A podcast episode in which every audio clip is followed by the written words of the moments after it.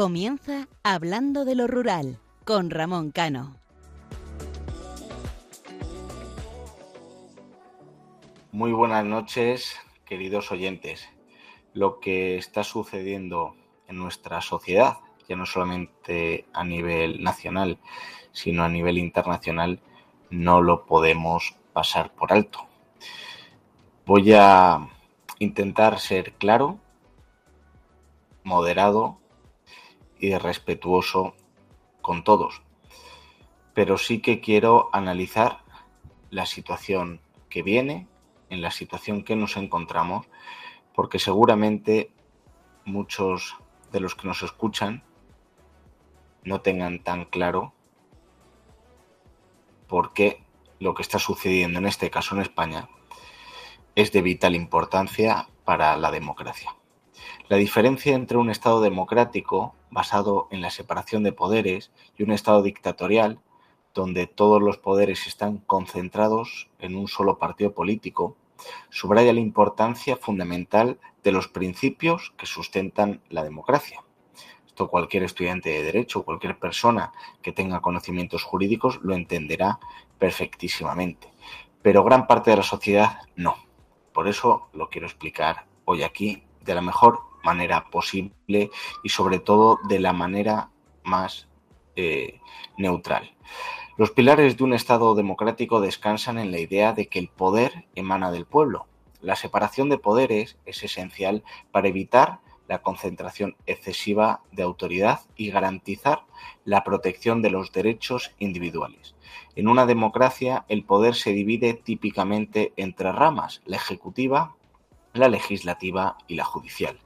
Cada una de estas ramas tiene funciones específicas y actúa como un contrapeso para las otras, creando así un sistema de frenos y contrapesos. Esta separación busca prevenir el abuso de poder y garantizar que ninguna institución tenga un control absoluto sobre el gobierno. La rama ejecutiva implementa las leyes, la legislativa las crea y la judicial las interpreta y aplica. Esta distribución equitativa de responsabilidades tiene como objetivo salvaguardar la libertad y la justicia. En contraste, un Estado dictatorial se caracteriza por la concentración de poder en un partido político o a menudo en un líder único. Todas las ramas del gobierno pueden estar subordinadas a la voluntad de ese partido o líder, sin la independencia necesaria para actuar como contrapeso efectivo. Esta centralización de poderes puede conducir a la supresión de las libertades individuales, la falta de rendición de cuentas y las posibilidades de abusos autoritarios. La reflexión sobre estos modelos de gobierno nos lleva a apreciar la importancia de la participación ciudadana y también en la construcción de sociedades justas y libres. En un Estado democrático, la diversidad de opiniones y la competencia política son vitales para el funcionamiento saludable de la sociedad. En un Estado dictatorial, estas características pueden estar restringidas, dando lugar a un entorno donde las voces divergentes son silenciadas. También una reflexión que quiero hacer es el levantar muros, como está pasando a día de hoy a nivel nacional e internacional entre o muros sociales que se llama, ¿no? Ya sea literal o metafóricamente. Y fomentar enfrentamientos entre ciudadanos es un tema que creo que merece una profunda reflexión. Todo esto que he dicho anteriormente lo estoy diciendo desde una manera, sobre todo profesional y, objetiva, repito, no quiero que se interpreten o que se malinterpreten las cosas. Vivir en sociedades divididas donde se erigen barreras entre las personas tienen consecuencias significativas para la cohesión social, la empatía y el progreso colectivo. Cuando se construyen muros sociales, ya sea en forma de discriminación, prejuicios o divisiones económicas, que también hablaremos más adelante, se fragmenta la unidad que es fundamental para el bienestar de una sociedad. Estas barreras limitan la capacidad de las personas para comprender y conectarse con aquellos que son diferentes, perpetuando la desconfianza y alimentando la discordia. Yo creo que todos estos términos los conocéis y lo estáis viviendo muchos de, vosotros. En lugar de construir puentes y promover la, la comprensión mutua, la tendencia a levantar muros fragmenta comunidades y fomenta la alienación. El enfrentamiento entre ciudadanos, ya sea a nivel ideológico, político o cultural, conduce a una sociedad polarizada y polarización que obstaculiza el diálogo constructivo, la falta de entendimiento, la creciente hostilidad entre grupos, eh, que pueden dar lugar a conflictos, erosionar los cimientos de la democracia y debilitar el tejido social. En lugar de construir muros, sería más beneficioso fomentar la apertura, la tolerancia y el respeto mutuo. La diversidad, lejos de ser una fuente de conflicto, puede ser una fuerza impulsora del progreso y la innovación. La colaboración entre personas con perspectivas y experiencias diversas puede llevar a soluciones más completas y creativas para los desafíos que enfrenta a la sociedad. La empatía, repito, juega un papel fundamental en este proceso al reconocer y comprender las experiencias y preocupaciones de los demás.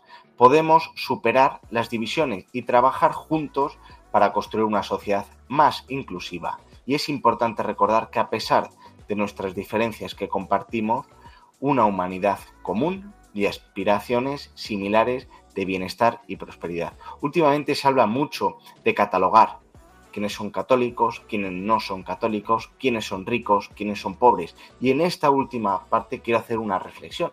La idea de atacar, de perseguir a la persona que genera riqueza, el emprendedor, es un grave error.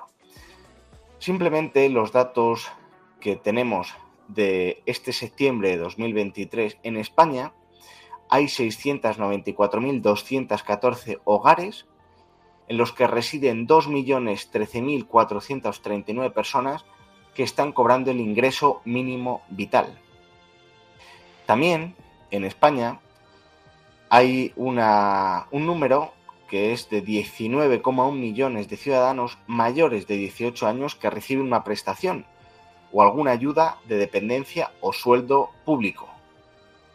Em, yo siempre lo digo, yo no quiero eh, a mí no me importa que haya ricos, todo lo contrario, quiero que haya ricos. Lo que no quiero es que haya pobres. ¿Por qué?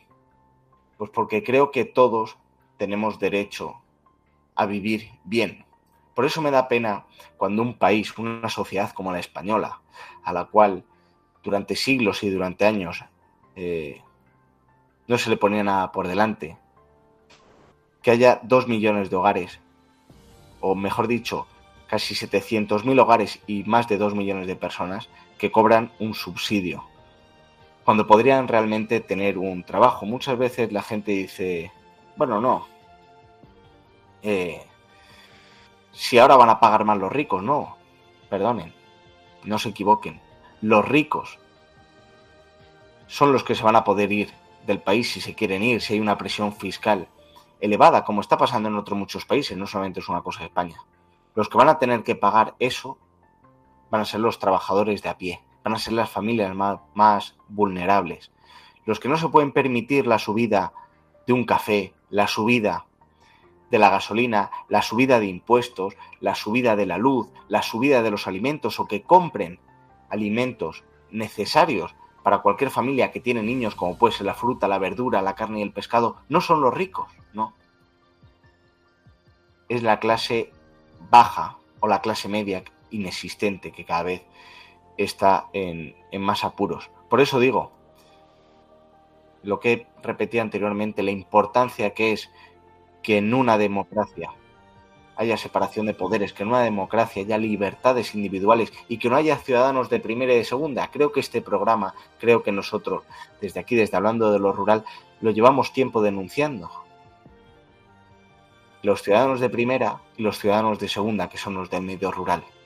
Y no queremos que esos ciudadanos de segunda se expandan por el resto de provincias. Podría reflexionar mucho más sobre la idea o la persecución que existe con las personas que emprenden, con las personas que crean empleo, con las personas que generan riqueza.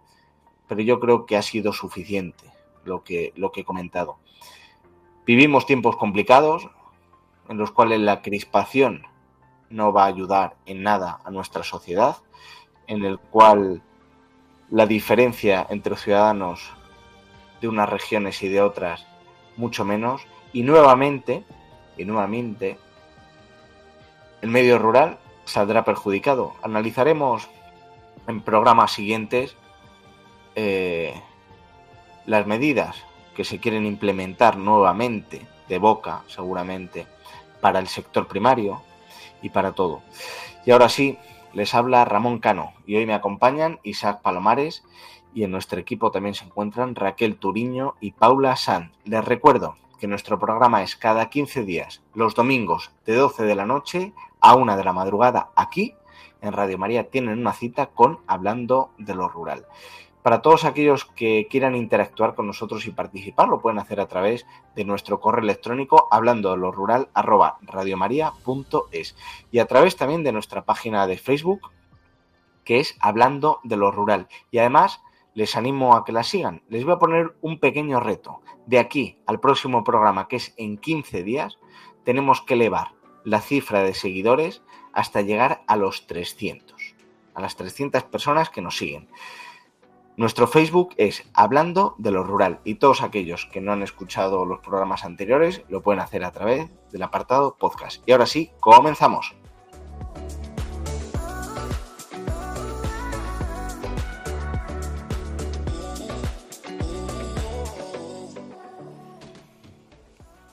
Muy buenas noches, Isaac. Muy buenas noches, Ramón. ¿Qué tal? Pues eh, situaciones complicadas. Veo que, ya no solamente es que ese 94% del territorio eh, en el que vive muy poquita gente, como es el medio rural, son ciudadanos de segunda, sino que va a pasar a ser eh, mucho más. Y me sorprende, por eso he querido hacer y analizar un poquito objetivamente todo esto. Yo creo que la población no sabe cuando se habla de democracia, de separación de poderes, no sabe lo que significa. Y yo creo que eso es un grave problema que tenemos aquí en España, mm, que además nuestros vecinos, que seguramente muchos nos escuchen de Sudamérica, nos lo están avisando, pero parece que hasta que no vemos al lobo llamar a la puerta, em, no nos damos mm, por, por eludidos, por aludidos, perdón. Para mí hay una comparación que me gusta mucho hacer. Y hace poco quedaba una conferencia en una asociación eh, cultural de Alcorcón, el, caballo de Troya. El caballo de Troya, eh, yo creo que, la gente debe leer más, no solo ir eh, abducidos por el móvil en el metro, que yo que suelo usarlo bastante, el metro o, el metro ligero que va desde Boadilla a Madrid, la gente no lee. La gente no lee, la gente no lee historia, la gente no mira atrás, eh, la gente no aprende de los errores. Yo ahí, eh, tú eres que eres muy joven, pero había una, una serie de televisión hace muchísimos años que seguro que nuestros oyentes se acuerdan de ella, que la dirigía el gran Paco Costas, que era la segunda oportunidad. Era un coche que iba por una carretera, por una recta, y de repente se estampaba contra una piedra que había en mitad. Y, había una voz en off que decía algo así como el hombre es el único animal que tropieza dos veces en la misma piedra. Y creo que eso nos está pasando. Creo que un país tan maravilloso como el que tenemos, con una historia tan increíble, yo que soy un apasionado de la historia, pues estamos cometiendo errores, eh, pues esos del pasado, y estamos cayendo en chorradas, estamos eh, de nuevo abriendo, abriendo enfrentamientos, porque cada uno puede tener sus ideas. Las puedes eh, comentar con, con, con otra persona, pero que puede ser un adversario en cuanto a ideas, pero no un enemigo. Y ahora mismo está ocurriendo eso. Y nuestros mayores, nuestros mayores, eh, eso nos lo recuerdan cada día. Pero bueno, espero que al final, Ramón, Dios nos, nos, nos ilumine, nos guíe y este sinsentido por el cual estamos caminando vuelva atrás y volvamos a pensar en las cosas que de verdad importan. Porque la gente, por las mañanas cuando se levanta y va a trabajar, Lo que piensa es cómo va, a dar de comer a sus hijos, cómo va a pagar sus impuestos, cómo va a poder eh, irse de vacaciones, cómo va a poder, ahora que dentro de poquito llega la Navidad, cómo va, a poder dar a su familia la mejor cena o comida. Y son las cosas que importan. Eh, insisto, estamos cayendo en chorradas, eh, pero chorradas muy peligrosas que nos pueden llevar por delante como sociedad y por eso creo que cada vez hay que agarrarse más a la cruz de Cristo y, seguir luchando. Pues Isaac, después de esta magnífica reflexión que yo creo que compartimos todos, eh, te dejo con tu magnífica y seguramente sorprendente editorial. Todo tuyo.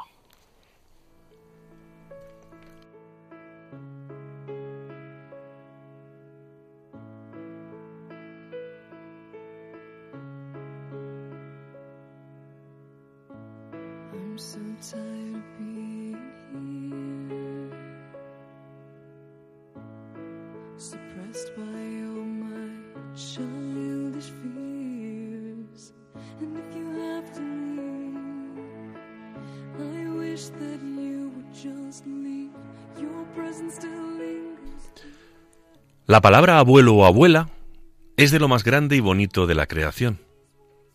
Hoy en este editorial quiero decir alto y claro que un abuelo, una abuela, es lo más grande que tiene un niño o una niña en este mundo, porque ellos son ángeles en la tierra puestos por Dios para cuidar a sus descendientes. Muchos de los que habitualmente nos escuchan con este micrófono, que por cierto cada vez es más importante y que llega más gente, ¿Saben lo que yo siento por un abuelo o por una abuela?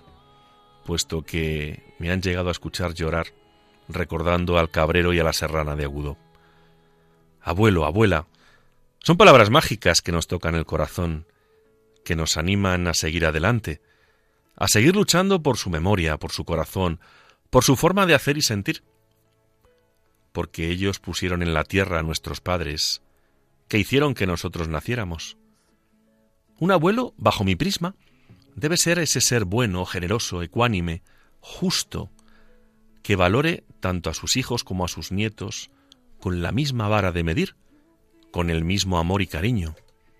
Aunque, por desgracia, por mi experiencia en multitud de pleitos de divorcio, he de decir que hay supuestos abuelos y abuelas que no sólo han contribuido al divorcio de sus hijos, sino que aparte no han dudado en posicionarse con ellos o con los nietos, lo cual me parece una felonía mucho mayor que las que se están produciendo en la actualidad.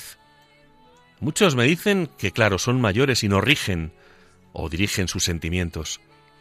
Pero tengo claro que cuando se hace eso, se muestra y demuestra que no son abuelos en el sentido amplio de la palabra, abuelos con alma, con corazón, con vida.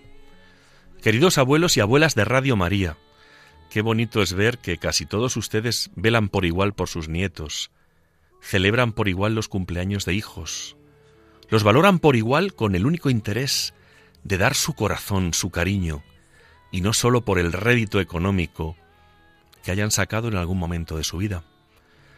Les animo a que sean justos, a que sean igual con sus nietos e hijos, porque nunca olviden que sus yernos y nueras ya tienen a sus padres y madres, a sus abuelos y abuelas, que los verán por igual. Con cariño, con amor y con la bondad que debe tener un abuelo, sin tratar de dividir y de destrozar una familia. Única y exclusivamente por el mero hecho de que no se plieguen a su forma de ser o a entender la vida. Cada uno tiene su origen, sus raíces. Respeten para ser respetados. Somos muchos los que tenemos raíces en el mundo rural. Somos muchos los urbarurales, que ahora más que nunca Hemos de luchar por un país con valores, con principios, un país en democracia, un país que se reconcilió tras una guerra civil entre hermanos, un país que necesita una vez más coser sus heridas, derribar los muros de enfrentamiento, de odio, que no nos llevan a ninguna parte, y si lo hacen es para repetir una y otra vez errores del pasado, errores que siempre han costado vidas humanas, que siempre han traído dolor, hambre, y han sacado lo peor del ser humano. Vivamos con el ejemplo de Cristo. Abracemos al que no piensa igual, porque no es nuestro enemigo, tal y como ahora se nos hace creer. Quien piensa diferente es un adversario de ideas, pero al fin y al cabo un hermano, un amigo, un vecino, con el que hemos compartido momentos, en los que nos hemos apoyado en muchas ocasiones, para mostrar que esta vida merece la pena ser vivida con amor, con respeto y con mucha fe.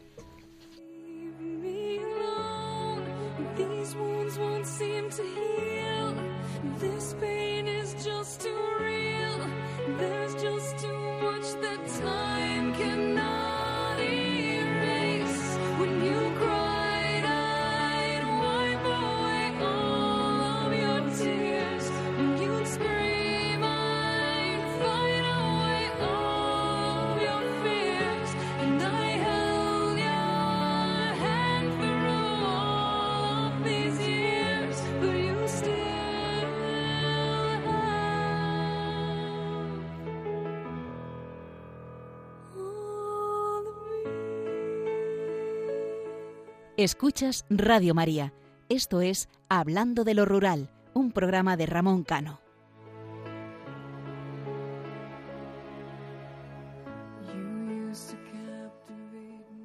Y después de esta magnífica editorial de, Isaac, eh, vamos a reconducir un poco el, donde nos encontrábamos. En el programa anterior finalizábamos con la provincia de Almería, después de recorrer todas las provincias que conforman la comunidad autónoma de Andalucía. También entrevistábamos a una de las pioneras, por no decir la pionera, en la defensa del feminismo real de las mujeres del mundo rural, a Carmen Quintanilla, la que es presidenta de la Asociación de Familias y Mujeres del Medio Rural, AFAMER. Y antes de comenzar el programa de hoy, eh, les dejamos con la canción de Los Secretos, pero a tu lado.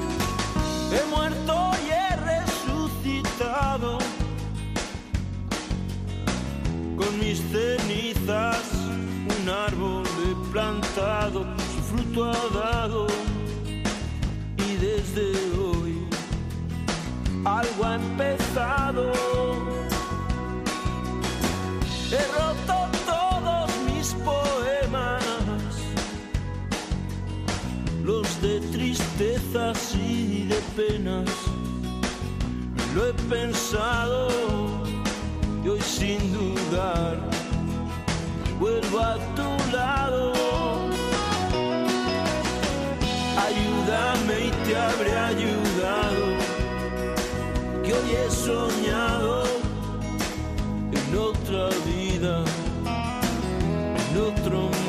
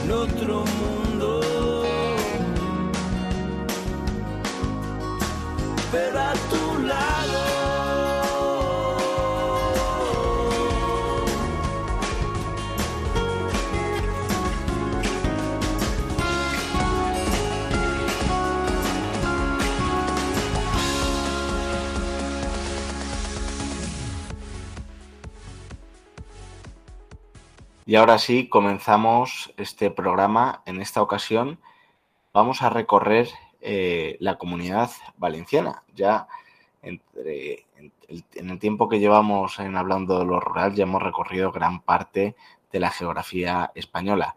Y ahora aterrizamos en la comunidad valenciana y en concreto en la provincia de Alicante, en el cual vamos a conocer sus pueblos más bonitos y su gastronomía. Isaac, ¿con cuál empezamos? Pues vamos a comenzar con, con Alcoy. Es un pueblo al que yo quiero, quiero mucho porque tengo algunos compañeros del colegio mayor que son de allí y la verdad que es un pueblo impresionante. Alcoy, para que nuestros oyentes lo sepan, está a 50 kilómetros de Alicante. Es una ciudad enclavada en un entorno natural incomparable, ya que está rodeada de dos parques naturales, el del Carrascal de la Font Roja y el Parque Natural de la Sierra de Mariola. El patrimonio medieval y modernista de Alcoy, junto con los emblemáticos puentes que salvan barrancos y ríos, nos presentan una ciudad repleta de historia. La clase burguesa alcoyana del siglo XIX y principios del XX edificó casas y residencias de relevante interés, la mayoría de ellas de arquitectura modernista, a imitación de Cataluña, entre las que destacan la Casa del Pavo y el Círculo Industrial, el antiguo edificio del Parque de Bomberos o la Casa de Escaló. Un paseo por sus calles revela el esfuerzo de sus gentes por prosperar en un medio de gran belleza natural, pero de extraordinaria complejidad orográfica para la evolución urbana. El visitante va a descubrir un lugar con una larga tradición industrial, una ciudad única y peculiar por su historia, por sus valores, por sus recursos. Sus fiestas de moros y cristianos o la centenaria cabalgata de Reyes Magos, entre otros eventos culturales como la Feria Modernista, son también un reclamo anual que atrae a miles de turistas por su magia y espectacularidad. Altea. Altea es un pueblo blanco con encanto a orillas del mar y es uno de los pueblos más visitados de la comunidad valenciana. Es difícil describir lo que se siente a callejear por sus empinadas callejuelas plagadas de rincones en los que pararse a contemplar las vistas o fotografiar sus casas escaladas. Sus tres núcleos históricos, Altea, Altea la Bella y Bellaguarda conservan en el trazado de sus calles los restos de las antiguas murallas, así como su arquitectura tradicional. El baluarte recinto renacentista, declarado bien de interés cultural, conserva el trazado fundacional de 1617, con alguna de sus puertas de acceso al recinto fortificado. Su animada vida cultural y artística está marcada por su facultad de Bellas Artes, por la programación del Palau de Altea y por eventos anuales como la Mostra de Artesanía o los ciclos de eh, conciertos como la Ruta de Les Ermites o la Semana de Música Barroca. Altea se encuentra a los pies de la Sierra de Bernia, un imponente macizo eh, de afilada cresta donde se asentaron los primeros pobladores prehistóricos del valle. Recorrer su senda supone adentrarse en un entorno con más de 6.000 años de historia. Durante siglos fue refugio de piratas y corsarios, pero tras la refundación de Altea, su bahía se convirtió en un próspero enclave comercial. A finales del siglo XIX fue descubierta por el turismo y desde entonces, ¿qué les voy a decir? Es una parada ineludible en cualquier visita a la Costa Blanca alicantina. Benissa. Lo que atrae de Benissa es su diversidad. Su cuidado casco antiguo es uno de los centros históricos medievales mejor conservados de la provincia, donde destaca la iglesia de la Purísima Chiqueta, conocida popularmente como la Catedral de la Marina. Su historia milenaria se traduce en un rico legado cultural y gastronómico, y en su zona costera sorprende el paseo ecológico de Benissa, que a, a lo largo de cuatro kilómetros supone un regalo paisajístico con abundante vegetación mediterránea, acantilados y pequeñas calas unidas entre sí. Su carácter festivo con eventos como la Fira y Porrat de San Antón, las fiestas patronales en honor a la Purísima Chiqueta o la de moros y cristianos completan una experiencia mediterránea para todos los públicos. Yar, asentado en las estribaciones de la Sierra Mariloa y a 45 kilómetros de Alicante, se encuentra Viar, que fue un bastión estratégico en la defensa de los musulmanes en los límites de las conquistas de Aragón y Castilla. Una de sus señas de identidad es su majestuoso castillo de origen musulmán del siglo XII, que se divisa desde la carretera, situado en un cerro rocoso a 750 metros de altitud y que fue declarado Monumento Nacional en 1931. Por su situación privilegiada, la montaña de Biar es otro de los principales reclamos para realizar rutas de senderismo en las zonas de la Fontanela, el Reconco y Penja. Penjatalla, perdón. Existen senderos de pequeño recorrido que pasan por estas zonas como puede ser la PRV 155 Serra del Farre y la PR 50, que es la Serra de la Fontanela, el Sendero Botánico del Reconco y el Sendero Botánico del Freile. Por Viar pasa también el Camino de Santiago, el Camino del Cid y, y varias vías verdes. Calpe. Este municipio eminentemente turístico está coronado por el Peñón de Ifach, símbolo de la Costa Blanca, que se alza en el Mediterráneo como roca calcárea. Unido a tierra por un extremoísmo, es, un producto de, es producto de un deslizamiento de la cercana Sierra de Oltá y constituye uno de los accidentes geográficos de mayor singularidad y belleza de todo el litoral.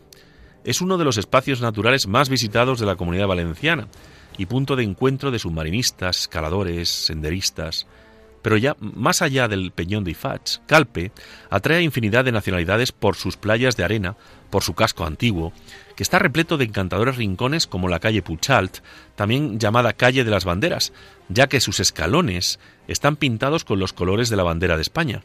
La Plaza de la Villa, el Torreo de la Pesa, el Museo Arqueológico, la Ermita del Salvador o la de Nuestra Señora de las Nieves son otros de sus principales puntos de interés. Guadalest, Basta un paseo por Guadalest para comprender por qué es uno de los lugares más bellos de la provincia de Alicante. Considerado uno de los pueblos más bonitos de España, Guadalest fue declarado conjunto histórico-artístico en 1974 y en 2016 entró además en la Federación de los Pueblos Más Bonitos del Mundo. Más recientemente, el Consell lo ha declarado un municipio turístico de singularidad. Está situado a escasos 20 kilómetros de Benidorm, por lo que a pesar de ser un municipio de interior, su cercanía al Mediterráneo y otros lugares de interés lo convierten en un destino imprescindible que conquista por su eh, panorámica más reconocida, la que se puede fotografiar desde lo alto de su casco antiguo hacia su icónico embalse se captan todas las tonalidades de azul en función de la época del año o de la climatología. Otro de sus fotogénicos rincones es el propio Castel de Guadalés, una fortaleza del siglo XI eh, construida por los musulmanes que se encuentra situado sobre la roca en la parte más elevada del municipio y que tuvo un papel muy importante a lo largo de la Edad Media y moderna, gracias a su situación estratégica. Sus pintorescos museos las agradables terrazas de sus restaurantes o sus tiendas de artesanía completan un recorrido singular por este pueblo al que siempre apetece volver una vez que eh, lo visiten. Denia. En la capital de la comarca de la Marina Alta, se respira Mediterráneo en cada rincón, como en el barrio de Baix-la-Mar, surgido durante el siglo XVI, entre las murallas del castillo y el puerto, donde se pueden contemplar edificios, playas, plazas, perdón, callejuelas de espíritu marinero y pesquero. Allí se encuentra Els Magacinos, el mercado gastronómico y cultural de Denia, que albergó las caballerizas reales de Felipe III. Fue almacén portuario y de pasas, calle gremial o fábrica de juguetes de madera con licencia Disney. Para descubrir la esencia de Denia también hay que callejear por el barrio de Les Roques, de origen medieval, de camino al castillo para ver el atardecer, o rodear las murallas y dejarse sorprender por el túnel peatonal que fue refugio antiaéreo durante la Guerra Civil Española. El mercado municipal también merece una visita para conocer los productos típicos del mar, de la huerta, que empapan la cultura gastronómica de Denia, que es ciudad creativa de la gastronomía por la UNESCO. Visitar la lonja por la tarde, cuando llegan los barcos pesqueros, es otra parada ineludible. Denia es famosa en la zona por sus restaurantes, arroces, por la archiconocida gamba roja, pero también por las cocas de la marina, el spencat, el pulpo seco, el moscatel, los salazones o las pasas, que fueron su principal actividad económica durante más de un siglo. Sus más de 20 kilómetros de costa, con bellísimas zonas como Les Rotes, su parque natural de Montgó y sus rutas de senderismo, son otros de los alicientes de este municipio, que es el lugar idóneo para pasar unos días. Javia, en primavera y verano es uno de los pueblos más deseados por los turistas, tanto nacionales e internacionales, pero también por los locales que recorren sus recovecos puramente mediterráneos en temporada baja, la fotogénica y turquesa Cala Granadela, el Porticsol, sus impresionantes miradores, el Cap de San Antoni y su faro, así como el de Lanao o la zona del puerto pesquero y su lonja, son algunos de los lugares que más atraen. Pero Javia es mucho más que su decena de kilómetros de costa. La savia histórica conserva su trazado medieval, un entramado de calles estrechas salpicadas eh, de fachadas blancas, portales arqueados, ventanales góticos y enrejados de forja, siempre acompañados por la piedra tosca, tan representativa de la zona. Explorar la relación del pintor valenciano Joaquín Sorolla con la localidad o descubrir los riuraus son otras de las cosas que te sorprenderán cuando visites, por supuesto, sin prisa, este rincón alicantino al que muchos han llegado para quedarse a vivir. La Vila Joyosa, Villa Joyosa. Es amor a primera vista, marinero y alegre. Este pueblo de la comarca de la Marina Baixa es una explosión de color. Su pintoresco casco antiguo, pegado al mar, es uno de los principales reclamos, pero no va a ser el único. También lo son sus accesibles playas de arena, sus recónditas calas de rocas, sus tradicionales fábricas de chocolate, su espectacular Vila Museu, las tradicionales fiestas de moros y cristianos o su gastronomía marinera, plasmado en restaurantes que heredan la tradición pesquera en la vila y que la llevan del mar a la mesa. Su apreciada lonja o su mercat central completan un viaje sensorial con esencia mediterránea por este pueblo singular que es la quinta esencia del carácter mediterráneo. Orihuela. Situado al sur de la comunidad valenciana, Orihuela es el término municipal más grande de la provincia de Alicante y el segundo de la comunidad valenciana. Destaca por su patrimonio cultural y natural, siendo su centro histórico declarado eh, histórico, artístico y monumental, el mayor exponente cultural. También alberga eh, multitud de tesoros como la obra de Diego Silva Velázquez, La Tentación, Santo Tomás y obras únicas del genil escultor Francisco Salcillo. Orihuela es además la ciudad natal de Miguel Hernández, la cual se plasma en sus calles, donde se encuentran motivos de la vida y obra de uno de los poetas españoles más internacionales. Esta localidad alicantina cuenta 16 kilómetros de costa, con una privilegiado eh, litoral que alterna las playas arenosas con los acantilados, por lo que es uno de los principales destinos turísticos de la región. Polop. Este encantador municipio, en los contrafuertes orientales del Prebético valenciano, ocupa la zona central de la Marina Baixa.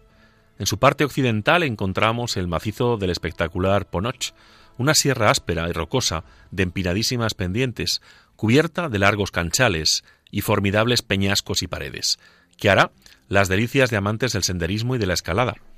La Umbría está poblada de pinares y carrascas y mantiene una continuidad con la vecina sierra del Puig Campana. Visitar la plaza de los chorros de Polop significa comprender su estrecha relación con el agua, que proviene de las fuentes de Garrofé y el Terrá, que bajan del barranco de Gulabdar, Polop está drenado por los barrancos del Salt y del Canet de Chirles, y el río Guadalest sirve de frontera entre Polop y Callosa de Ensarriá. Su castillo, uno de los principales puntos de interés, se alza sobre un cerro desde el que domina la localidad. De origen musulmán, fue construido a principios del siglo XII como fortaleza, con un importante valor estratégico en la región, pero a causa de los conflictos de los que fue protagonista, fueron derribadas las construcciones de su interior, aprovechándose también sus materiales para la edificación de la vecina ermita. Teulada Moraira es un destino vacacional y familiar, por excelencia, pero también lugar de residencia de muchos europeos que han encontrado en Teulada Moraira su paraíso mediterráneo. Este pueblo costero enamora por su tranquilidad y por sus playas, desde el Cap d'Or, que protege la bellísima playa del Portet, hasta Cala Jebeit, accesible por mar o por un sendero local perfecta para la práctica tanto de la pesca como del submarinismo. En la dirección a Moraira encontramos la Cala Portisol, apropiada para el buceo y la pesca. A los pies del castillo está la playa urbana y la más accesible, la de la Ampolla. Continuando hacia el sur están Les Plaches, dos pequeñas calas de aguas limpias que alternan zonas de arena y de roca. Y después, entre acantilados, la cala Landrago.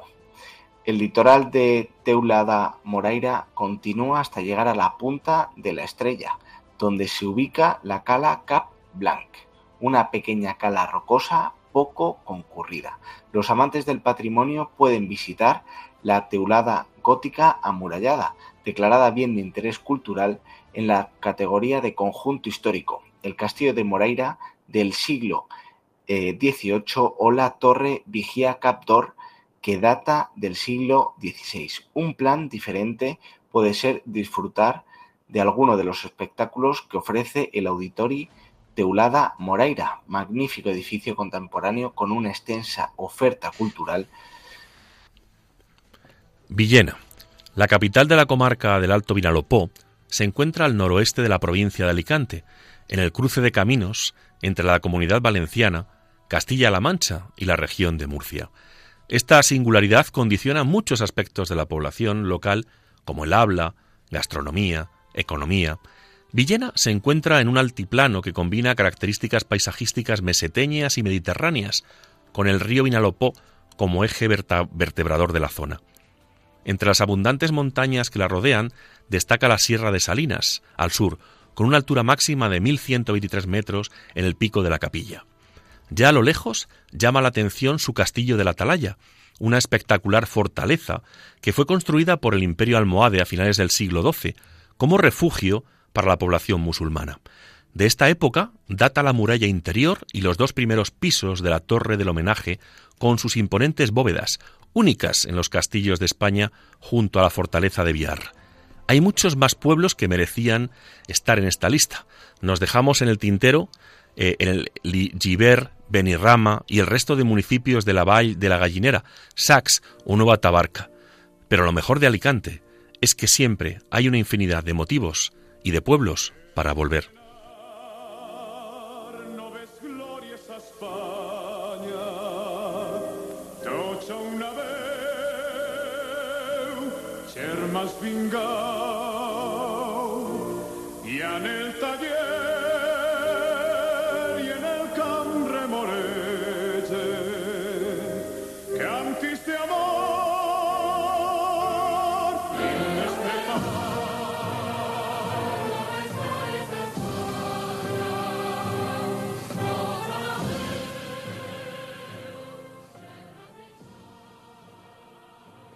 Isaac, y como Alicante le pasa al resto de las provincias de España y de comunidades autónomas. Nos dejamos muchos pueblos porque el tiempo en, la radio es, nunca mejor dicho, oro.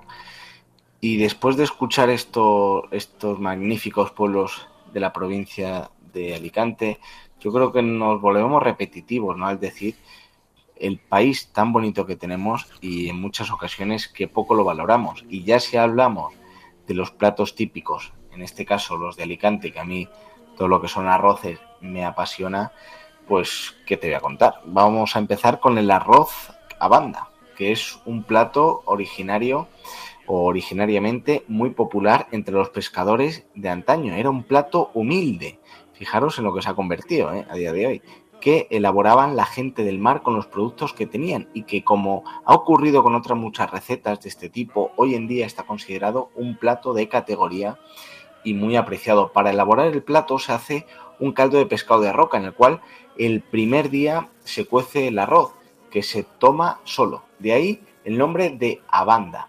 Al segundo día, en el resto del caldo se cuece el pescado desmenuzado en algunos puntos de la provincia de Alicante como Santa Pola o la isla de Tabarca, este plato se conoce también con el nombre de caldero. Olleta alicantina. es uno de los platos más tradicionales de esta provincia. Como pasa con tantas recetas típicas, existen muchas variedades y se podría decir que cada uno tiene su propia versión del plato, aunque en lo básico es lo mismo. Básicamente la olleta alicantina es un guiso que se hace con una gran diversidad de ingredientes, lentejas, arroz, alubias, chorizo, tocino o panceta, costillas de cerdo y diferentes verduras, generalmente pencas, acelgas, patatas, calabaza, ajos, nabos, zanahorias y cebolla. Al guiso se añade aceite de oliva, sal y pimentón. La fideuá es un plato muy parecido a la paella. Para términos generales, no se lo digamos a, la gente de, de la comunidad valenciana, en el cual en lugar de usar arroz, se usan fideos aunque puede elaborarse eh, con, diversos productos como pollo o verdura, la más popular es la de marisco. Es eh, en la que una vez sofrito el marisco se añade caldo o fume de pescado y se echan los fideos hasta que estén cocidos. Borreta alicantina. Es un exquisito plato típico de Alicante y más concretamente de la comarca de la Olla de Alcoy, cuyo ingrediente básico es el bacalao. Es otro plato de origen humilde, con el cual los antiguos agricultores de estas tierras combatían los fríos inviernos. Actualmente es una receta muy popular en las fiestas que se acercan las fiestas navideñas. Se trata de un guiso elaborado con bacalao seco desalado, espinacas y patatas, al que se añaden complementos como la ñora, las cebollas y ajos tiernos. Es muy aconsejable elaborar el plato unas horas antes para que esté más cuajado. Se sirve en cada plato un trozo de bacalao, de patata y de ñora mojama de atún. Otro de los productos típicos de Alicante es la mojama de atún. Se trata de un salazón hecho con los lomos de dicho pescado. Para su elaboración se meten los trozos de atún en sal gorda durante un par de días, pasados los cuales se les quita la sal. Seguidamente son envueltos durante otro par de días en sacos húmedos y posteriormente se lavan bien y se ponen a airear durante un periodo de entre 15 y 20 días para que se sequen. Se suele servir cortado en finas lonchas que son aliñadas con aceite de oliva. Frecuentemente se acompaña además con de frutos secos. Qué importante es el producto y qué importantes son los pescados y mariscos de esta, de esta maravillosa tierra. Se obtienen del mar Mediterráneo y son algunos de los productos más típicos de Alicantes. Eh, de Alicante. Eh, hemos de destacar la gamba roja, los langostinos, las cigalas, los carabineros, los calamares, las tellinas y otros muchos pescados.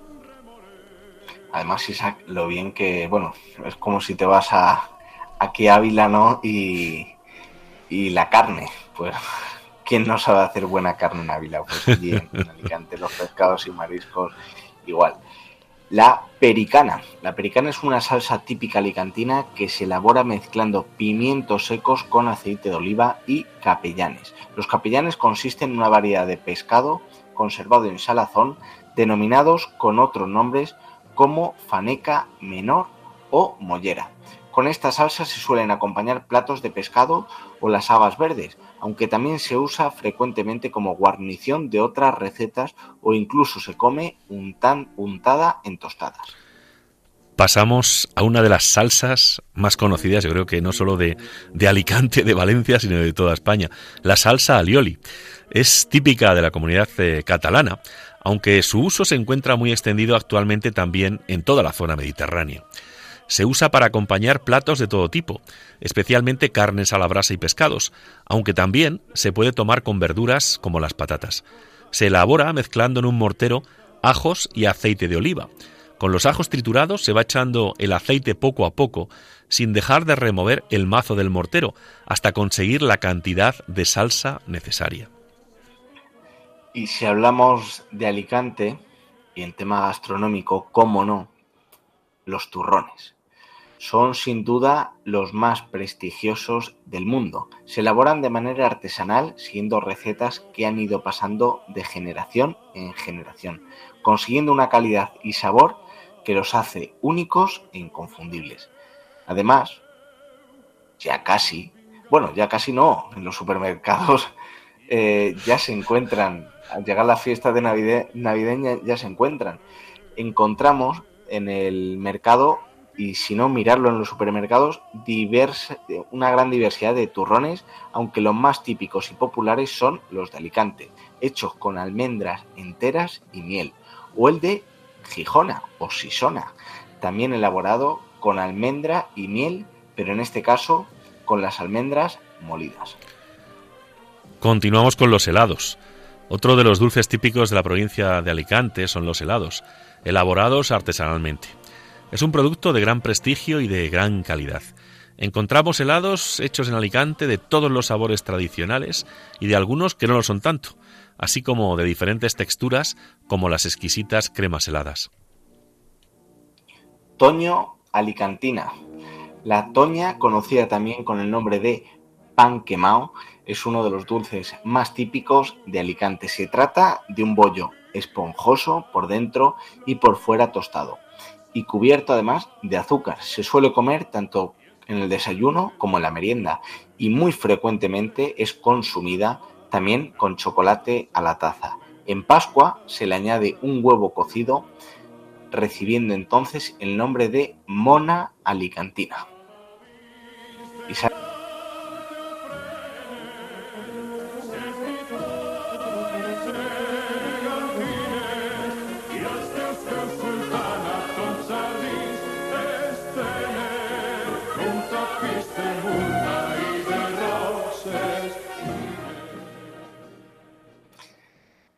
Isaac decía que vaya país tenemos, vaya regiones que llevamos en todo este tiempo de que está hablando de lo rural, eh, todo lo que estamos descubriendo, eh, lo que estamos aportando, lo que estamos difundiendo.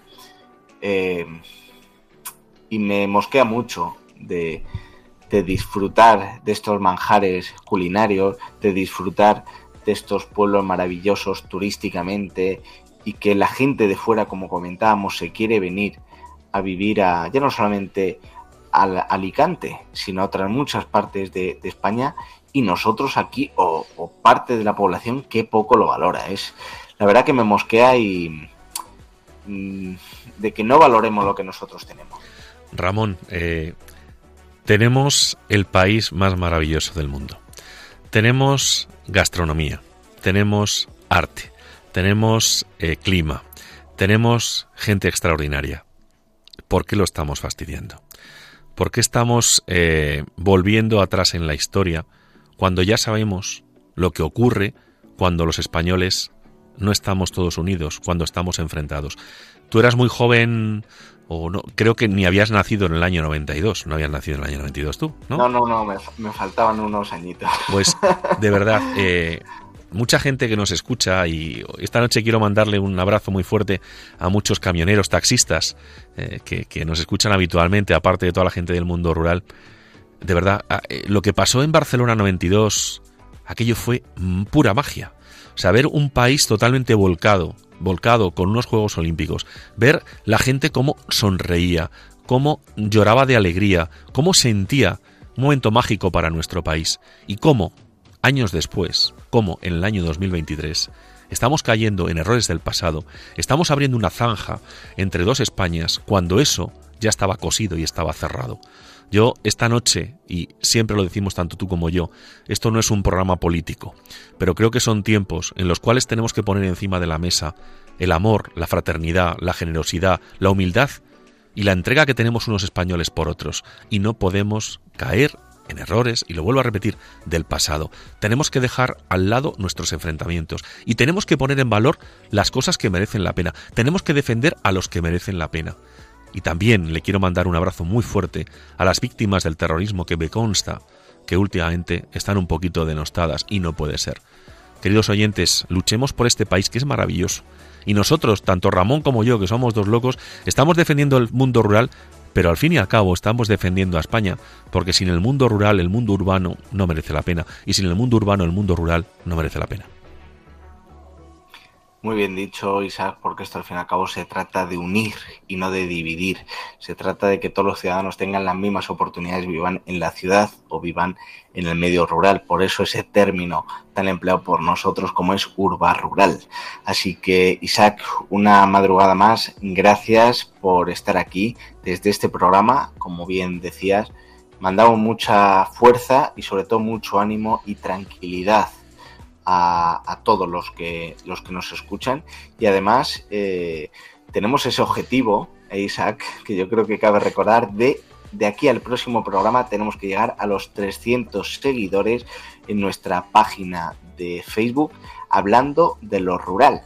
Así que búsquenla y le den a seguir, compartan con amigos e invitarles a que, a que le den a, me gusta nuestra página. Y también, Isaac, cómo no, todos los que nos felicitan por nuestro programa, por tu editorial, por el contenido, por las entrevistas, les animamos también a que participen y se hagan voluntarios de Radio María, porque sin ellos, al fin y al cabo, eh, nuestro programa no podría, no existiría y todos los que, los que estamos de voluntarios, pues no podremos hacer el, el magnífico contenido que se hace y la diversidad de programas que hay. Así que, Isaac, eh, una madrugada más. Muchísimas gracias por acompañarnos y sobre todo por dejarnos editoriales tan bonitas, tan con tanto sentimiento y, y tan profundas como la que nos dejas. A ti siempre, Ramón, un abrazo muy fuerte para todos, a seguir sumando y, como digo, agarrados a la cruz de Cristo, todos juntos, y luchemos por este país que merece mucho la pena.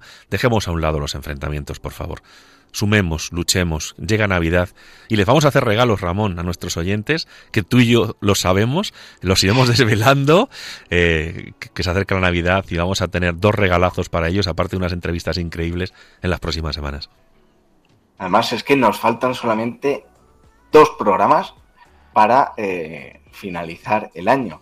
Así que nada, queridos oyentes, eh, disfruten eh, tengan la alegría y la felicidad que desde aquí intentamos transmitir y solamente voy a dejar un recado, como bien decía Isaac.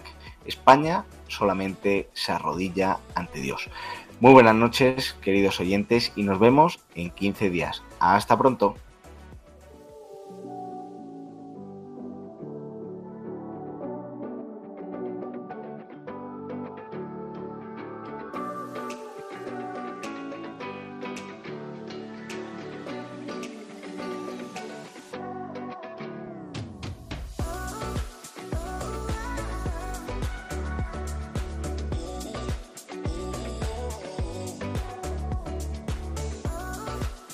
Escuchado en Radio María Hablando de lo Rural con Ramón Cano.